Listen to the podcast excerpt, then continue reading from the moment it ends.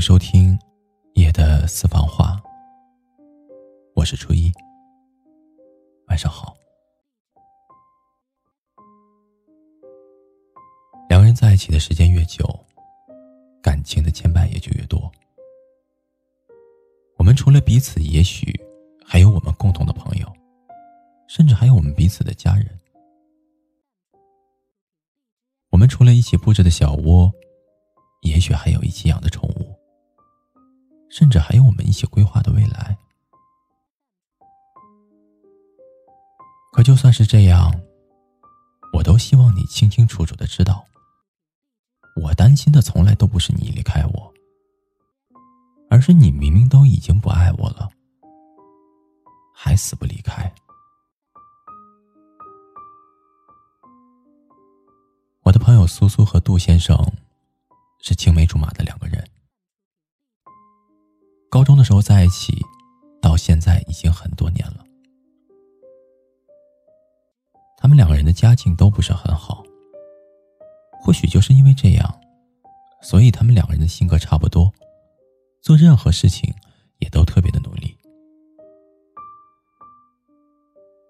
后来他们考上了同样的一所大学，毕业之后，苏苏到了一家中学做老师，杜先生去了电视台当记者。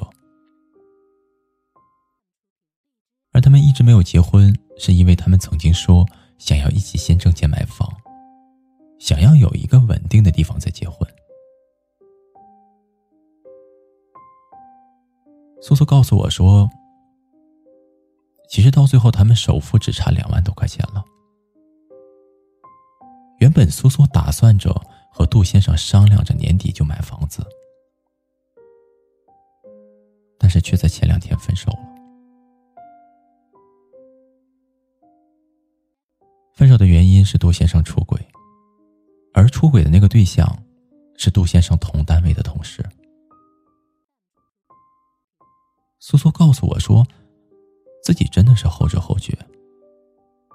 他发现的时候，其实杜先生和那个女生已经在一起一年多了。有的时候，越是信任的人，越是没有防备。我想，大概是因为这么多年了，苏苏太信任杜先生，才会任其和另外的一个女生在一起那么久，都毫无察觉。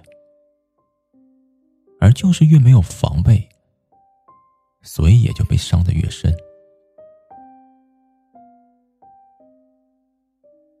苏苏说，她永远都忘不了杜先生被发现的时候那错愕而又淡定的表情。或许也就是那样的一个表情，让他对这个男人彻底失去了信心，让他看到他已经不再爱他了。他从来都没有想过，有一天会以这样的一个方式和这个男人相遇。那一天，苏苏休息，到市中心去买护肤品。苏苏买完之后，看了看，差不多到了杜先生要下班的时间了，他就打个电话约他，想要一起回家。但是杜先生告诉他，今天要加班。苏苏就想着去蛋糕店买他最爱吃的蛋糕，送到电视台。可是没有想到的是，却撞见杜先生被另外的一个女生挽着手出来。两人眼神交汇的那一刻，杜先生很惊讶，但是却转而一脸淡定的看着苏苏，就像是在看一个陌生人。苏苏什么话都没有说。他没有现场发作，因为他知道，在一个已经不爱你的人面前，连胡闹都变得多余。所以他默默的一个人转身，拖着自己发抖的身体离开了那个地方。杜先生没有追过来。苏苏躲在门外的花坛旁边，看着杜先生。是怎样像曾经对自己一般小心翼翼的把那个女孩送到车上，然后自己一个人朝着家相反的方向走了。苏苏说：“那一刻，他感觉自己的身体被掏空了，曾经属于他的所有温柔，现在全部给了另外的一个人。那种感觉真的不太好。”他独自一个人在外面晃荡了很久，眼泪一直不停不停的流。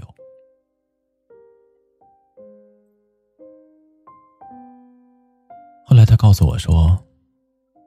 其实最让人难过的不是杜先生要离开他了，也不是杜先生爱上了其他的人。他最难过的是杜先生明明已经爱上了其他的人，却从来都没有告诉他。他觉得自己就像是一个白痴，还满心欢喜的计划着两个人的未来。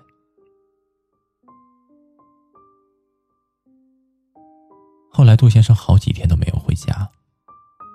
是苏苏主动联系了他，心平气和的和他聊了一个下午。杜先生终于坦白了那段感情。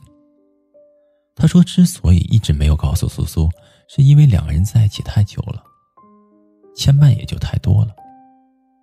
他想要等到一个合适的机会，再把这一切说出来。他不想伤害苏苏，也不想伤害两方的父母。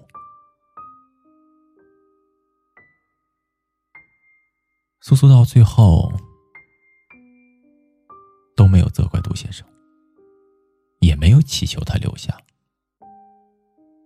他说：“虽然错的那个人是他，但是对方既然都已经不爱了，他也不能够强求。毕竟有这么多年的感情，苏苏不想让彼此太难看。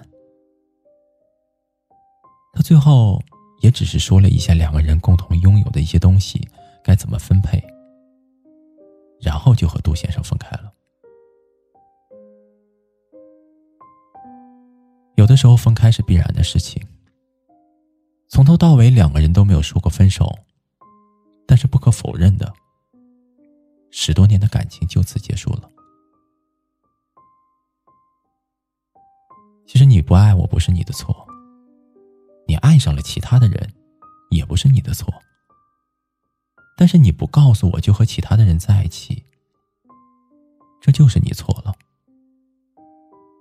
因为不敢面对，所以延续伤害，还要说着什么不想伤害，但你却不知道这其实就是最大的伤害了。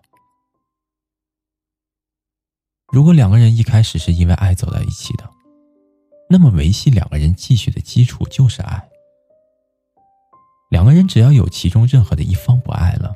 那么分开是早晚的事情。其实，如果不爱了，想好要走了，那么分手就分手，并没有所谓合适的机会。伤害从你不爱了，从你爱上别人的那一刻就已经产生了，根本就不会因为你晚一点说就会有所减轻痛苦。失去了对方，地球还是这样的转。我没有了你，我还是要每天为一日三餐劳碌奔波。共同的朋友依旧是彼此的朋友，只是不再是我们两个人的朋友。至于我们的家人，既然选择了分开，那我会好好的安抚他们。他们走过的路比我们走过的要多很多，你不用把他们想的太脆弱。即便他们真的脆弱，那么要隐瞒也请让我一个人去做。属于我的东西我留下，属于你的东西你全部带走。至于未来，我们都会有新的人参与进来。所以，如果你不爱了，就请你收起怜悯，离开我吧。如果你要走，请你第一时间告诉我，好吗？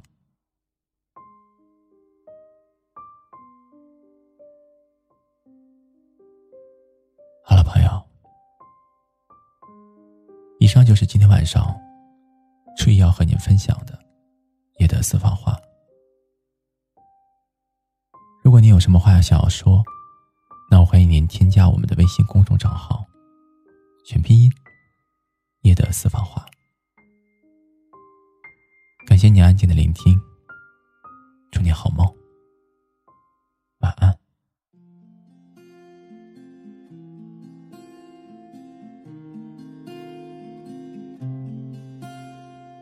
也不是不爱了只不过疲倦更多。